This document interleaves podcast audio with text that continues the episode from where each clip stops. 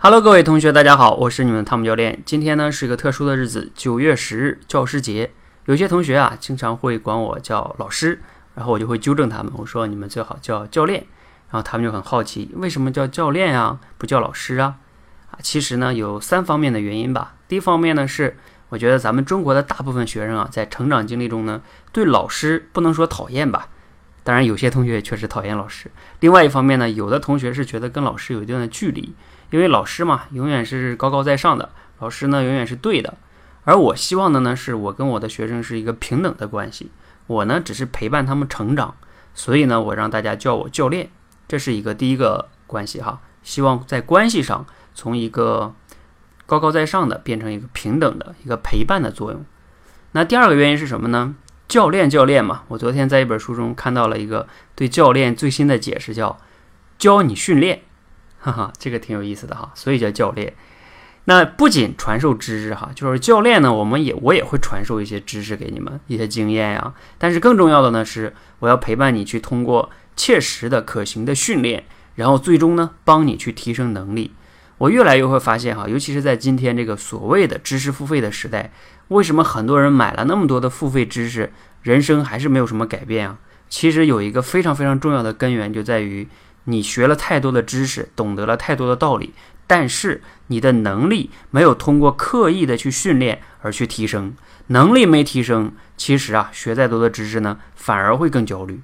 所以呢，教练教练的意思呢是教你训练，教你正确的去训练，帮你去提升能力，这是第二个维度的原因。第三个维度是什么呢？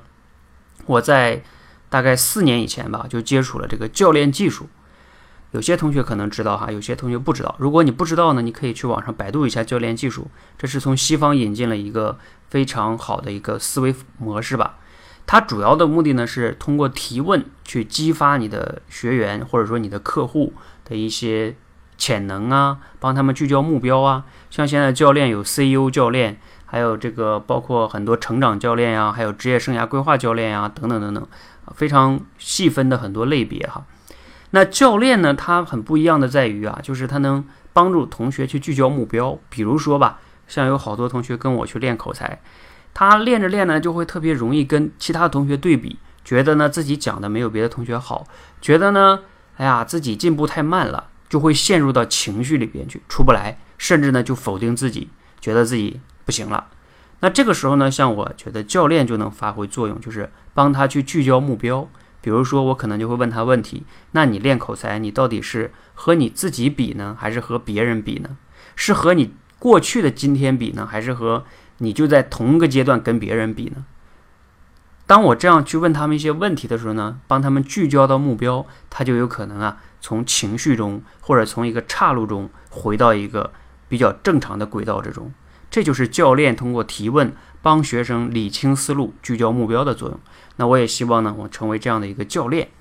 这个教练呢，不仅仅是帮你训练那么简单，而是帮你去更深层次的去思考，帮你找到目标，更好的去行动，更好的去成长。